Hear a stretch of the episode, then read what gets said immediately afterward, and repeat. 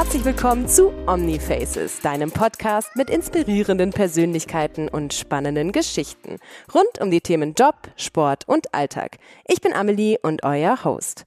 Heute stelle ich nicht die Frage weiß oder rot, sondern schwarz oder mit Milch. Es ist mittags in Salzburg und mir gegenüber sitzt jemand, dessen Element ganz klar die Luft ist. Leonardo da Vinci fasst sein Lebensgefühl perfekt zusammen. Wenn du das Fliegen einmal erlebt hast, wirst du für immer auf Erden wandeln, mit den Augen himmelwärts gerichtet. Denn dort bist du gewesen und dort wird es dich immer wieder hinziehen. Mein Gast ist Fallschirmspringer, Wingsuitflieger und Basejumper. Die Rede ist von Marco Waltenspiel. Grüß dich. Hi Marco. Servus Amelie. Läufst du wirklich über die Erde und schaust immer in den Himmel? Recht viel, recht viel, ja. ja. Also man ist halt die ganze Zeit am Schauen eigentlich. Also wenn ich jetzt irgendwie mit dem Auto fahre oder irgendwie im Gebirge bin, man schaut halt immer, wo ein Sprung ist oder ob da irgendwo was geht. Und auch so Wolken beobachten und Wetter beobachten, ist es Teil von deinem Leben geworden? Ähm, ja, Wolken und Wetter beobachten, das läuft irgendwie so nebenbei, das ist mir nicht so bewusst, sage ich mal, außer es ist jetzt irgendwie ein riesiger Turm irgendwo, wo man sich halt dann vorstellt, dass man den mit der Wingsuit abfliegt oder so, aber es ist eigentlich mehr, dass ich im Gebirge schaue, wo man runterspringen kann.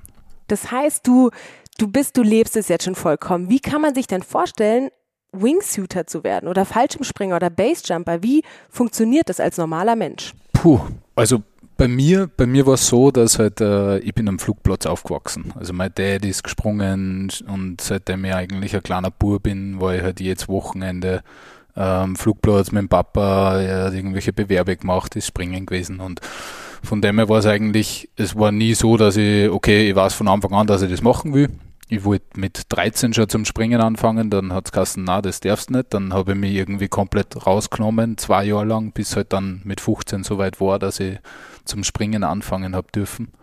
Und ja, von dem Zeitpunkt an war es eigentlich, äh, ich habe nichts anderes mehr gemacht. Ich habe nebenbei Job, habe meine Lehre gemacht, habe einfach äh, so viel Bewerbe gemacht, wie es nur irgendwie gegangen ist und äh, habe das eigentlich auch nicht mehr aufgehört. Was hast du für eine Lehre gemacht? Das wusste ich gar nicht. Ah, ich bin Elektrotechniker. Elektrotechniker. Ja. Oder ich war Elektrotechniker. Hast du irgendwann mal den Moment gehabt, wo du dachtest, da will ich wieder zurück? Na, also es hat mich einmal ganz kurz wieder zurückgeschmissen äh, in das äh, Elektrotechniker-Berufsleben, sage ich mal. Das war nach dem Militär, also ich war zwei Jahre im Leistungssportzentrum für als Fallschirmspringer. Und wo das dann vorbei war, nach die zwei Jahre, habe ich halt irgendeine Arbeit braucht. Ich habe halt Geld braucht, dass ich weiterspringen kann. Und da war ich dann kurz einmal wieder in, äh, in einer Firma, was halt äh, einen Elektrotechniker braucht hat. Das ist aber nicht lang gegangen, weil mir relativ schnell bewusst worden ist, dass das nichts mehr für mich ist. Und dann war es eigentlich so in Bars arbeiten und springen. Bis dann eben 2008 ist eigentlich dann losgegangen, dass halt Red Bull an mir an herangetreten ist und mich gefragt hat, ob ich das äh, hauptberuflich machen will, weil sie wollen ein Profiteam zusammenstellen. Das genau. heißt, du warst der Erste im, im Profiteam von Red Bull dann? Ja, es hat ja vorher schon mal einige Teams gegeben, so mit äh, Uli Gegenschatz, Hannes Ach und so. Aber das ist schon länger her und äh, wo dann quasi wieder ans gegründet worden ist, 2008, war ich am, am Anfang dabei, ja, genau. Wie finanziert man sich denn sowas? Weil wenn man jetzt als Menschen, die das anhören, einen Fallschirmsprung, das ist ja teuer mit dem Equipment und Flugzeug. Wie hast du das gemacht?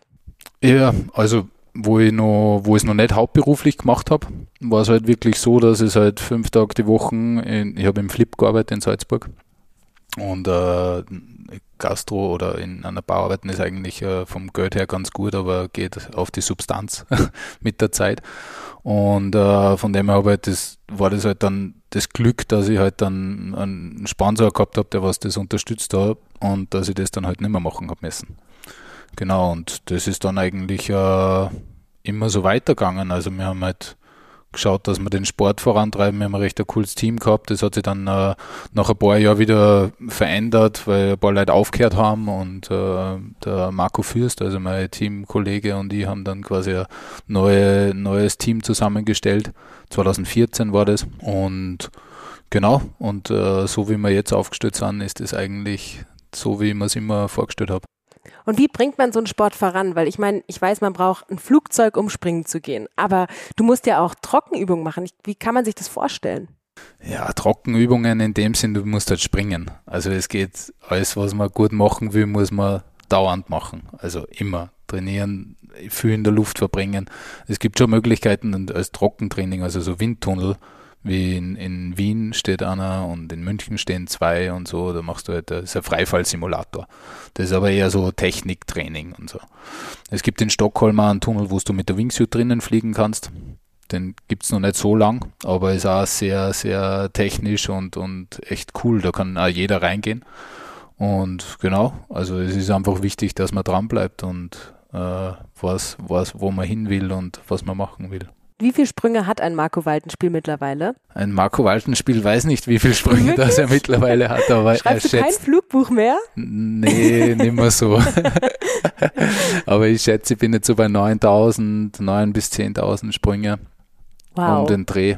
Aber hast du noch das gleiche Gefühl wie am Anfang oder verändert sich das Gefühl? Ich meine, so das Element Luft, hast du das, nimmst du das mittlerweile anders wahr? Das kommt ein bisschen auf den Sprung drauf an.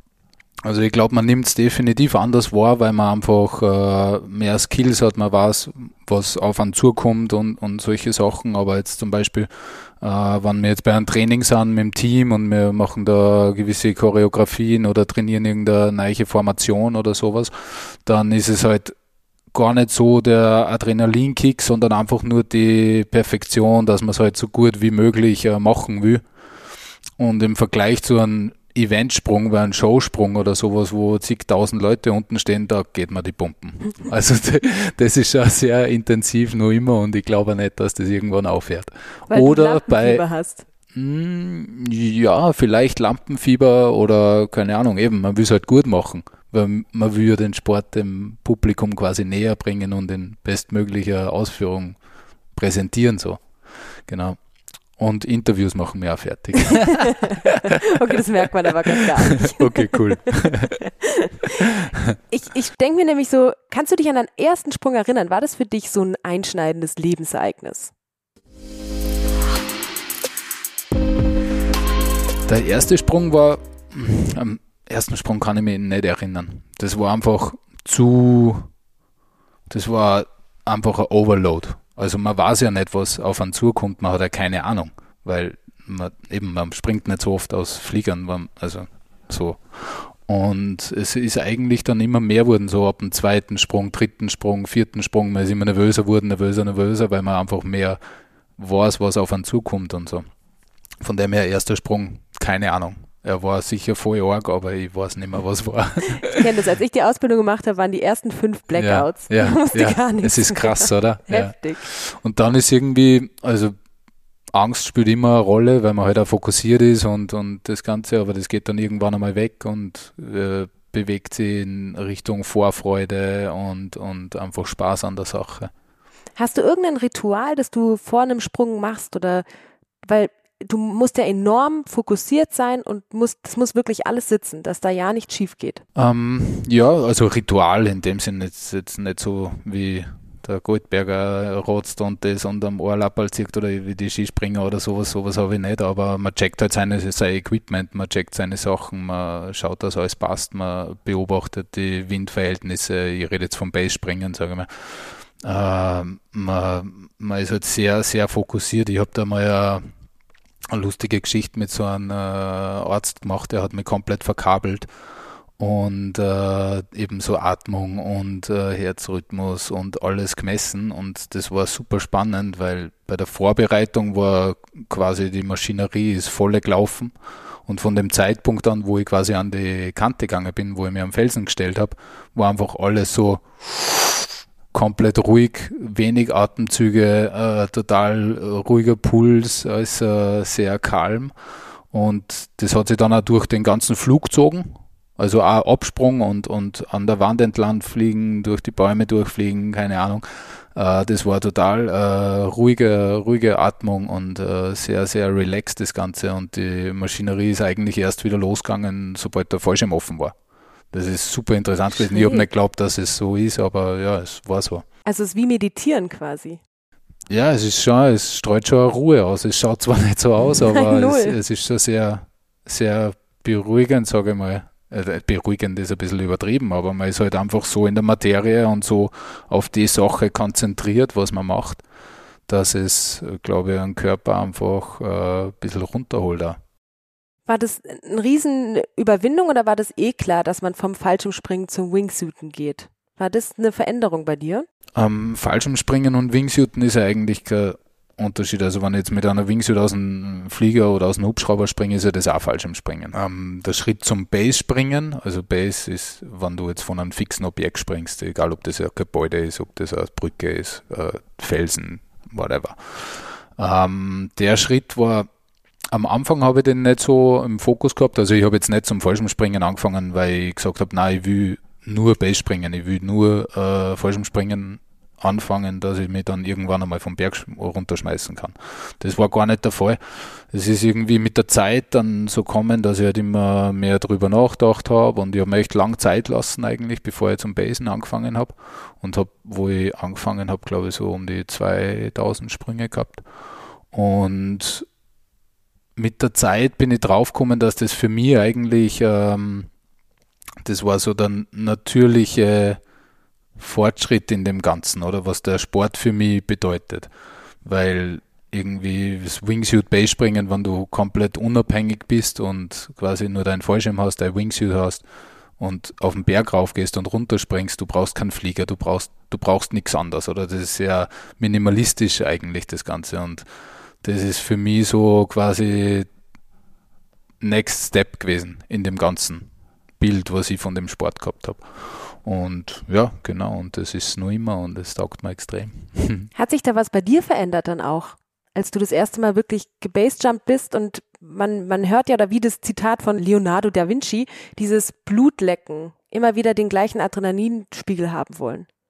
Ähm, es ist, also ich es hat sich definitiv was verändert, aber es hat sich eher in die Richtung verändert, dass mich im Allgemeinen, also in meinem normalen Leben einfach alles ein bisschen relativiert hat. Also es, es haben mich nicht so viele Sachen nicht mehr gestresst oder so. Es war nicht alles irgendwie, was der, manche Leute werden nervös, wenn es irgendwie, keine Ahnung, das nicht so läuft, wie man es sich vorstellt oder so.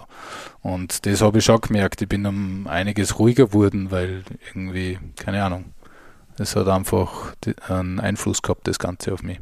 Weil es ja wie Meditation ist quasi. Weil es wieder, wieder wie Meditation ist, ja. Wenn du so auf dein Leben schaust, ist dann der Sport der, der bei dir am meisten geprägt hat? Ereignisse? Das äh, Wingsuit-Springen. Ja, allgemein, sodass du dich entschieden hast, diese Leidenschaft, diesen Sport zu deinem Beruf zu machen. Das ist ja ein Riesenschritt.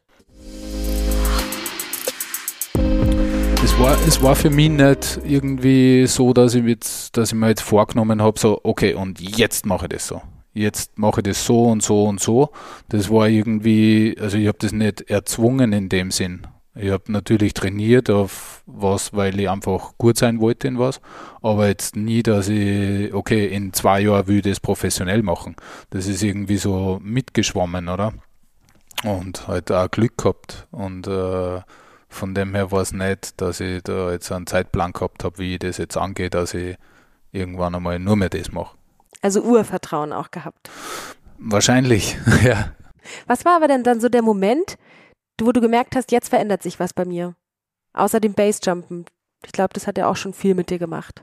Ja, also generell, es hat sich von dem Zeitpunkt an alles verändert, wo ich, wo ich zum Fallschirmspringen angefangen habe eigentlich ich glaube, wenn du was hast, wo du so viel Fokus einsetzt und einfach nur mehr dein ganzes Leben auf das ausrichtest, dann äh, ist klar, dass sich das restliche Leben verändert. Weil wenn du dann auf einmal jedes Wochenende unterwegs bist, nur am Springen bist, dann das Erste, was passiert ist, dass der Freundeskreis sich verändert, dass du quasi nicht mehr zu Hause bist, dass du quasi so soziales Leben verschiebt sich halt komplett und das zieht sich halt auch durchs, durch den Rest deiner sportlichen Karriere.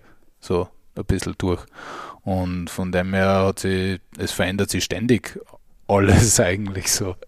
Aber in einem guten, guten Ding, also in einer guten Ansichtsweise, weil Veränderung ja generell nichts Schlechtes ist. Ne? Das stimmt. Gab es einen Moment, wo du gemerkt hast, boah, manche Leute können damit gar nicht umgehen, mit diesem, mit dieser Angst oder mit diesem Risiko, das du eingehst, die dann gesagt haben, Marco, ich muss mich von das, dir distanzieren, weil mir das zu sehr zu schaffen macht?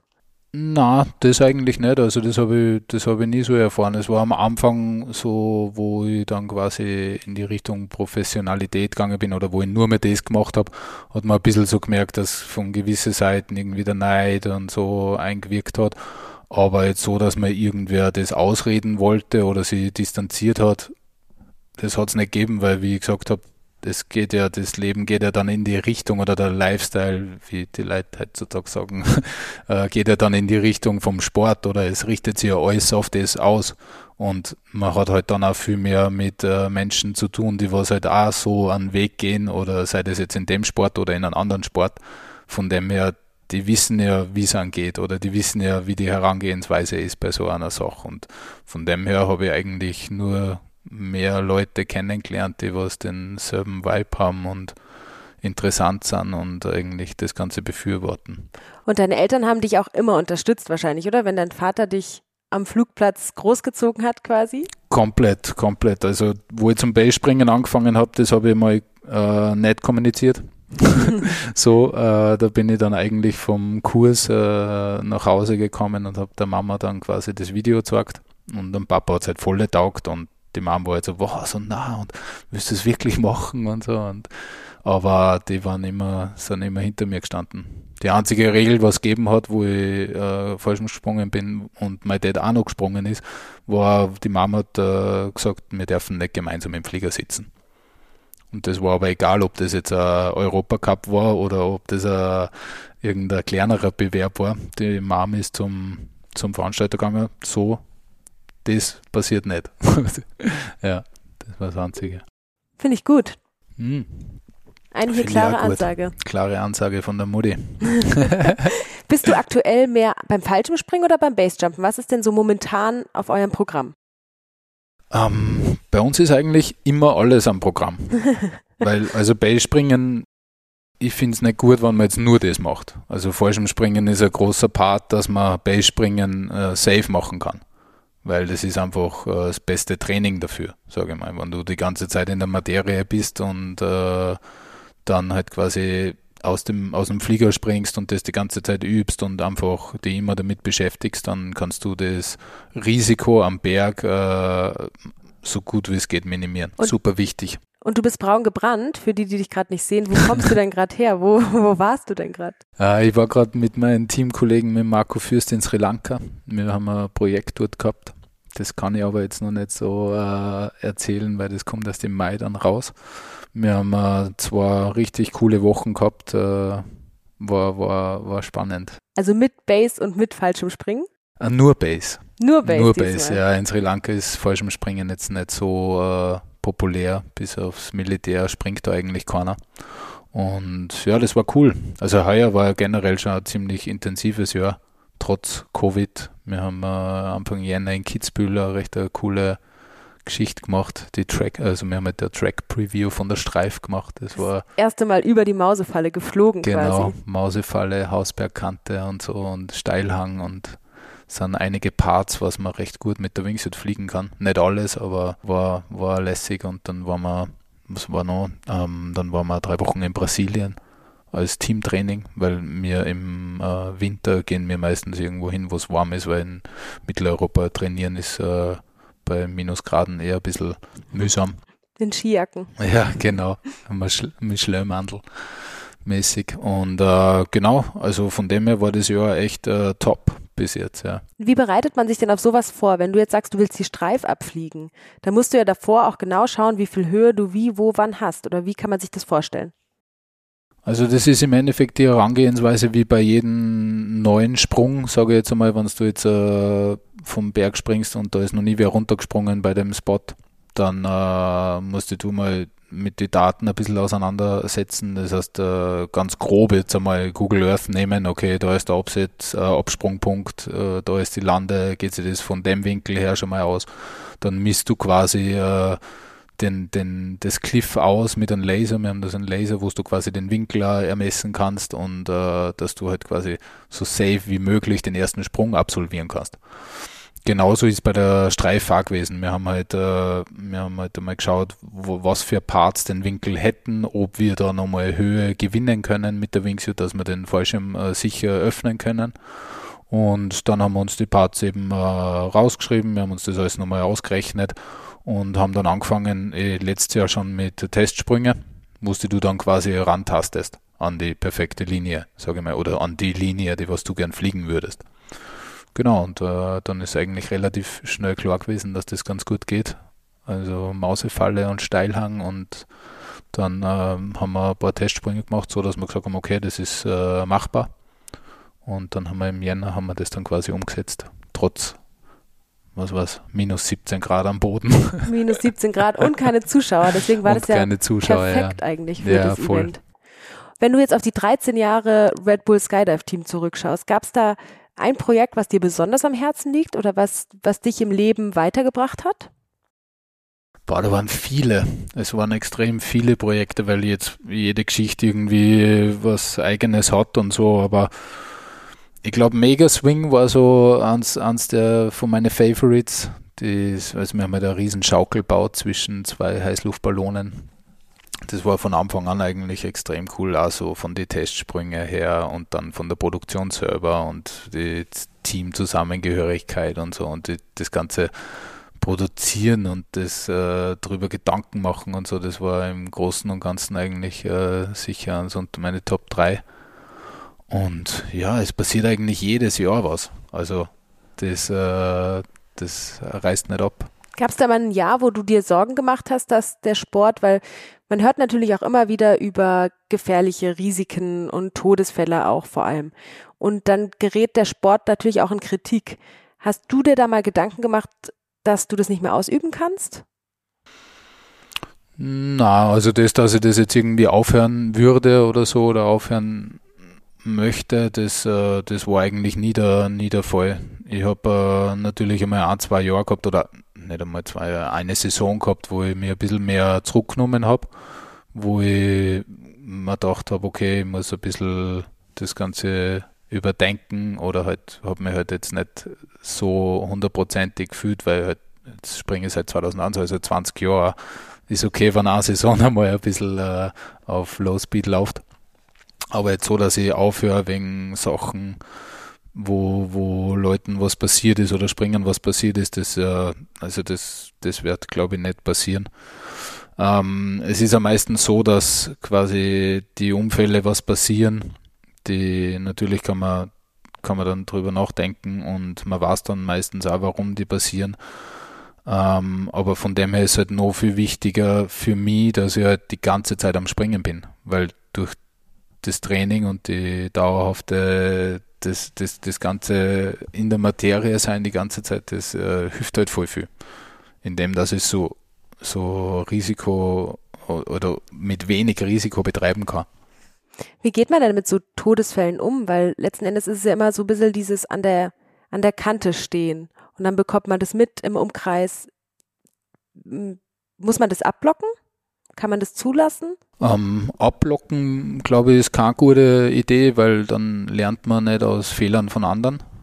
So, also ich beschäftige mich schon damit, aber es ist jetzt nichts, wo mich, was mich irgendwie down macht oder irgendwie komplett zerstört und ich dann zwei Monate nicht springe oder so. Wobei ich muss sagen, es ist noch nie wem was passiert, der was super, super, super eng bei mir war. Das letzte Mal, glaube ich, wo äh, wo es echt ein bisschen hart war, war, wo es ein Hannes, ein Ach eben erwischt hat. Das ist mir, das ist mir schon ein bisschen äh, nachgegangen und ich meine, das war aber eine andere Geschichte, Hubschrauberfliegen, ich tue nicht Hubschrauberfliegen, aber eben, es kann ja immer irgendwo was passieren und von dem her, ähm, die Menschen, die was das ausüben, die wissen auch, warum sie es ausüben und ich glaube, da beschäftigt sich jeder selber mit dem Thema im Vorhinein. Ich finde es nur sehr spannend, weil ich glaube, dass so, man, man stellt sich das immer vor, so Sportlerpersönlichkeiten, die eine extreme Sportart ausüben, so wie du, haben die einen anderen Bezug zum Tod als normale Menschen, die 9 till 5, äh, ich weiß nicht, in ihrem Büro sitzen und da diese Extreme gar nicht ausloten. Ähm, ich- das ist immer ein total schwieriges Thema. ich glaube nicht, dass ich eine andere Einstellung zum Tod habe. Ich glaube, ich habe maximal eine andere Einstellung zum Leben.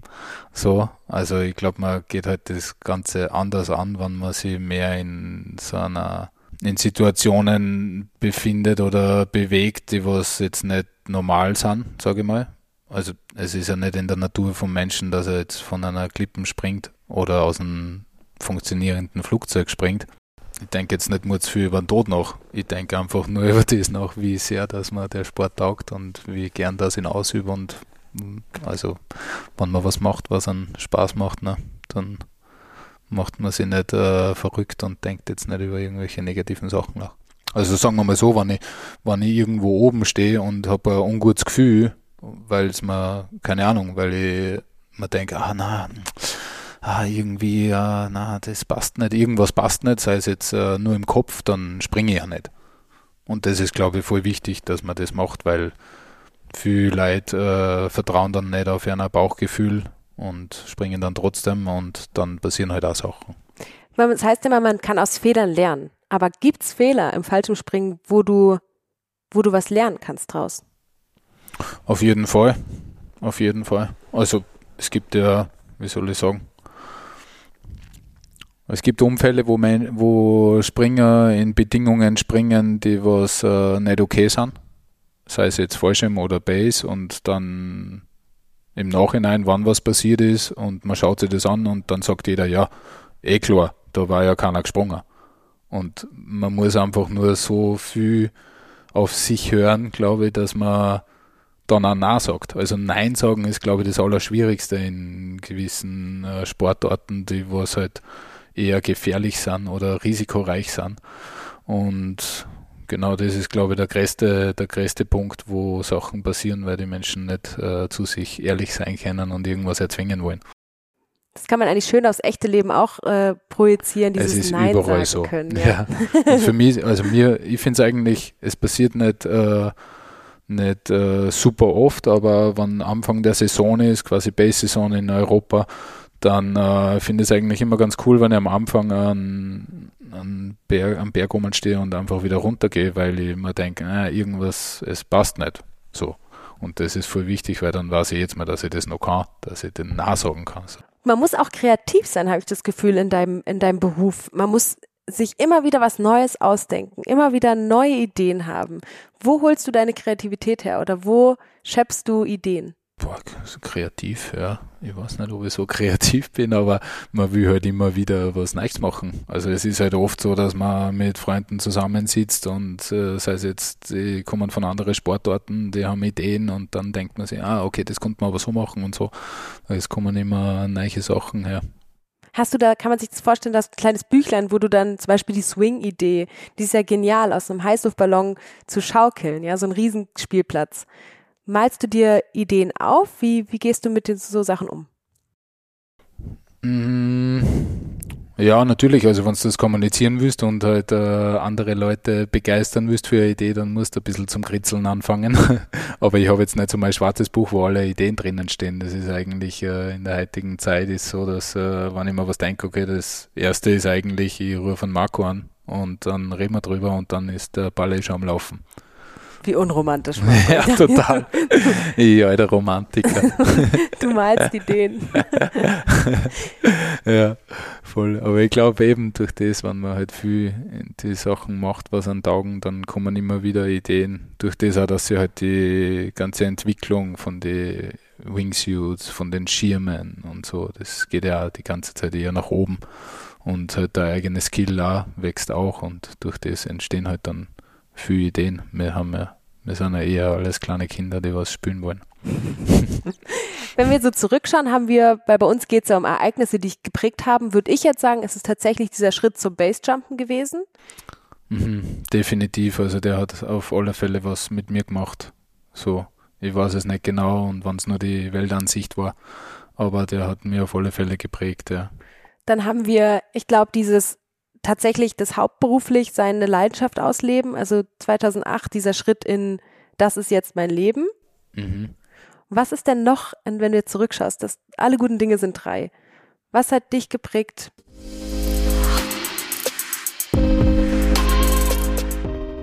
Ich glaube, dass so ein einschneidender Punkt war, ich weiß gar nicht mehr, in was für ein Jahr das war, aber ähm, da war in, in Spanien, bin ich von so einem Gebäude gesprungen in Benidorm und habe mir einen Fuß gebrochen. Und war dann quasi mal ein halbes Jahr außer Gefecht und äh, das, das hat mir auch, das hat mir auch ein bisschen geprägt, weil bis zu dem Zeitpunkt habe ich mir nie was gebrochen gehabt oder nicht verletzt und nix und ich habe eigentlich geglaubt, ich bin unzerstörbar. das hat mir gezeigt, dass es nicht so ist und äh, das war glaube ich auch ganz wichtig, äh, was die Zukunft äh, angeht, beziehungsweise die Jahre, was danach kommen sind und noch kommen werden. So die Zeit mit sich selber, die Ruhe und dass man nichts machen kann oder dieses uh, da gehört, man muss schon mehr aufpassen. Genau, so das, dass man halt nicht unzerstörbar ist. Ich glaube, der Fakt, der hat, der hat schon einmal was mit mir gemacht. Das war ein guter, guter, guter Klopfer, sagen wir mal so. genau, erster Sprung vom Gebäude, also dort in, in der Location und dann brichst du einen Haxen und eh nicht tragisch, aber halt doch, dass du halt nicht weiterspringen darfst und kannst. Beim Landen ist das passiert? Genau, beim Landen ist das passiert. Voll einfach blöd in der Poollandschaft äh, eindetoniert. Hupsi. Aber das Gute war, es war Beginn von der Fußball-WM. Da war, das war der erste Abend vom ersten Spiel. Ich habe die ganze WM durchgeschaut. Wahrscheinlich die WM, wo ja, Deutschland Weltmeister wurde. Ich weiß nicht mehr. Und da hast du dich natürlich riesig gefreut, oder? Total. ja, ist es wirklich so, dass Landung und Start das, das Schwierigste sind bei dem Sport? Sagen wir mal so, im ganzen Fallschirmsport, äh, sei es jetzt äh, Beispringen und äh, Fallschirm, wenn du das zusammennimmst, ist auf jeden Fall die meisten Unfälle passieren beim Landen. Also speziell jetzt in der Disziplin mit, mit High-Speed-Schirmen, wo du halt mit 100 km/h plus aus dem letzten Turn rauskommst und auf den Boden zu nagelst. Und da passieren, glaube ich, die, die meisten Sachen, ja. Wenn man sich so ein bisschen die Entwicklung anschaut, also nicht nur des Sports, sondern unserer Gesellschaft geht es ja immer so höher, weiter, schneller. Wir müssen was Neues erfinden. Merkst du das auch im, im Fallschirmsport? Nimmer so. Also ich habe das, ich bin ein bisschen weg von dem, von dem Hardcore-Stuff kommen eigentlich. Ich fliege natürlich nur meine Lines, die was ich gern fliege oder springe gern von den Bergen, was für Außenstehende vielleicht ein bisschen äh, Hardcore wirken, aber es ist im Endeffekt nicht so. Ich glaube, es geht mehr in Richtung äh, Sport mit Kunst kombinieren. Es geht wieder mehr um die Person, die was das ausübt und so. Und natürlich ist es schwierig, wenn man jetzt in einer anderen Position ist, beziehungsweise wenn man jetzt ein junger Sportler ist, der was in den Sport reinkommen ist, die pushen natürlich äh, mehr, sage ich mal, oder glauben, dass es müssen. Aber das ist halt eigentlich nicht gut, weil das im im Beispringen oder in, den, in einem Sport, wo es halt relativ schnell schief gehen kann, ist das äh, Fehl am Platz, sage ich mal. Und ähm, ja, also ich, ich, bin, ich bin nicht so, dass ich jetzt, äh, weil beim Wingsuit-Beispringen, ich habe es dir vorher schon gesagt, äh, ist halt so, wenn, wenn ich jetzt noch was Schlimmeres machen will oder noch Extremeres machen will, dann muss ich einfach gegen die Hausmauer fliegen. Aber das macht man ja nicht, weil man will weiterspringen. So. Ja genau von dem her habe ich sowas eigentlich nicht im Fokus, dass es jetzt noch ärger wird oder noch extremer. Ich stelle mir das jetzt auch in der Zeit gerade schwer für euch vor, mit Corona-Situation und keine Events. Was macht das mit euch als Team? Also es ist äh, ein bisschen schwierig, weil wir halt oft nicht äh, so viel trainieren können, wie wir gern wollen würden. Es äh, ist halt gerade eher so, dass ähm, der Max, der Mano, der ist jetzt in Mexiko zurzeit und äh, der Marco und ich waren eben gerade in Sri Lanka, der Felix ist viel in der Schweiz. Es ist jetzt nicht mehr so, dass wir halt 24-7 zusammenhängen, weil sich halt jeder ein bisschen so seinen Weg suchen muss, eben durch die Situation, weil keine Events, weil die ganzen Events und unser wir schauen, dass wir einmal im Monat ein Teamtraining machen für eine Woche. Das, was aber auch nicht möglich ist gerade. Ähm, durch das ist, äh, separiert es ein bisschen, weil das waren die Ereignisse, die was uns halt immer zusammenhalten. Aber es ist jetzt, äh, es geht mehr in die Richtung von Content produzieren eigentlich. Wir haben jetzt echt äh, heuer, wie gesagt, war schon ein ziemlich ein intensives Jahr eigentlich mit Kitzbühel und Brasilien. Wir haben das Teamtraining dann in Brasilien gemacht und äh, jetzt Sri Lanka. Aber die Events gehen uns heute halt echt extrem ab. Also das ist schon ein bisschen ein Schuss ins Knie, so was äh, unseren Job angeht, weil also Events und Showsprünge sind halt ein großer Part davon. Das andere ist, ich habe letztes Jahr extrem viel Zeit in die Berg verbracht, für neue Sprünge gemacht und so. Das war eigentlich ganz, äh, ganz fein. Man entwickelt sich immer irgendwo weiter. Aber wie ist es, wenn man sich dann so lange nicht sieht und man muss sich ja echt gut vertrauen, auch dass man aufeinander hört, die richtige Kommunikation in der Luft hat. Ähm, und du hast ja immer wieder gesagt, man muss springen, springen, springen, um am Ball zu bleiben. Muss man da auch wieder dann von Null anfangen oder kann sowas verloren gehen? Ähm, ich glaube, ich glaube, wenn man so viel miteinander gesprungen ist und äh, so viel Zeit miteinander verbracht hat und man weiß, auf was für ein Skill-Level seine Teamkameraden sind, äh, dann ist es nicht so tragisch, sage ich mal, wenn man sich jetzt einmal einen Monat nicht in der Luft trifft. Und das groovt sich eigentlich relativ schnell wieder ein und äh, von dem her ist es nicht so schlimm. Das ist jetzt nicht so, wie wenn ich jetzt mit, ein, mit wem springe, mit dem ich noch nie gesprungen bin oder so. Also da passt die Kommunikation eigentlich relativ zügig. Ja. Kann man sich das vorstellen wie ein Ehepaar, weil man muss sich ja schon vertrauen irgendwie. Das ist ja wie beim Volleyball bei so einem Doppel, wo man sich blind vertraut und nur kleine ja. Zeichen gibt. Ja. Ja, also wie ein Ehepaar würde ich es jetzt nicht sagen, aber also es ist schon, aber fast. es ist schon, aber fast, wenn du so willst. aber es ist schon eher, es spielt sich auch viel in Mimik ab. Also so, wenn man jetzt rausgeht, man versteht sich halt einfach, man sieht, wo der jetzt hinschaut, was für Körperbewegungen man macht und so. Und es geht eigentlich relativ zügig, dass man weiß, um was geht, ohne dass man jetzt miteinander redet.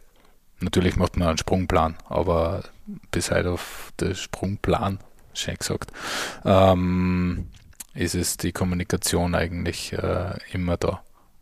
Kommunikation das A und O. Schon wieder was gelernt. Sehr schön.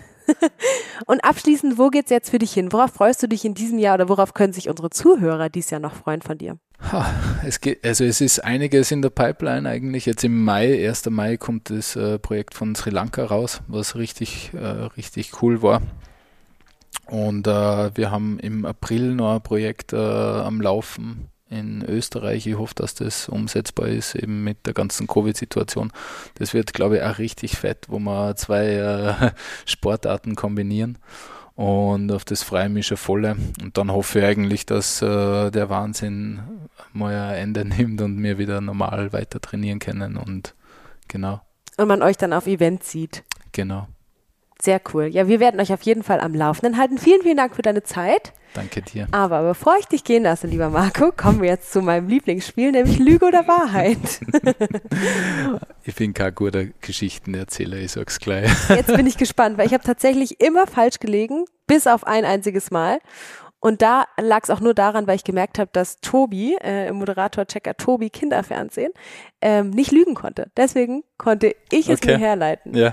Deswegen schauen wir mal, wie gut du bist. Bist du bereit? Okay, also. Das war eine Lüge. Sorry, ja genau, das, ist stark, stark. Okay, die erste haben wir schon mal. Na, ähm, eine Geschichte, was ich vorher nicht erzählt habe, war, ähm, ich bin ja mit meinem Dad dann auch relativ viel gesprungen und ich glaube, es war so vor zwölf Jahren oder so, da haben wir dann äh, an, an Nationals in Österreich gehabt eben und sind gemeinsam im Team gesprungen. Und es war echt, äh, war richtig cool. Wir haben lustige Truppen beieinander gehabt und sind dann im Endeffekt auch Meister worden im Team gemeinsam.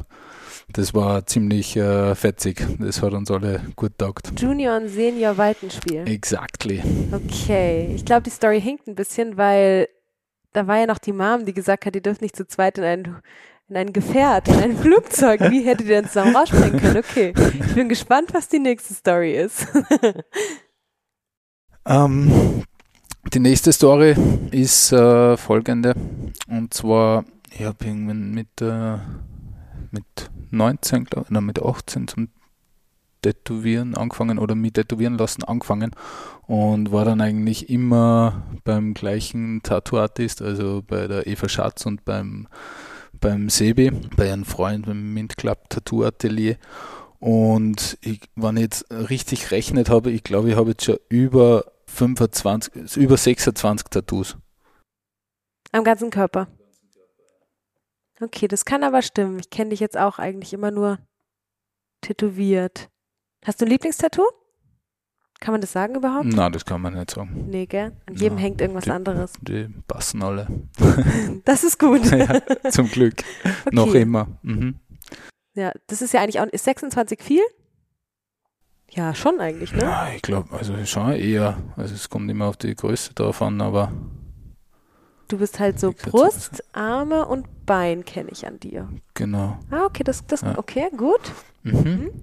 Die dritte Story Ich habe einmal, da sind wir nach, da wollten wir nach äh, Mostar fliegen, der Marco und ich, und haben noch einen, einen Showsprung gehabt beim Beachvolleyball, äh, bei der Beachvolleyball-Staatsmeisterschaft. Und haben eben, das war ein Nachtsprung mitten in der Nacht und wir hätten am nächsten Tag dann nach Wien fahren müssen mit dem Auto, dass wir den Flieger erwischen. Dann waren wir nach Sarajevo geflogen und dann nochmal mit dem Auto von Sarajevo wieder nach Mostar, nochmal vier Stunden mit dem Auto oder so.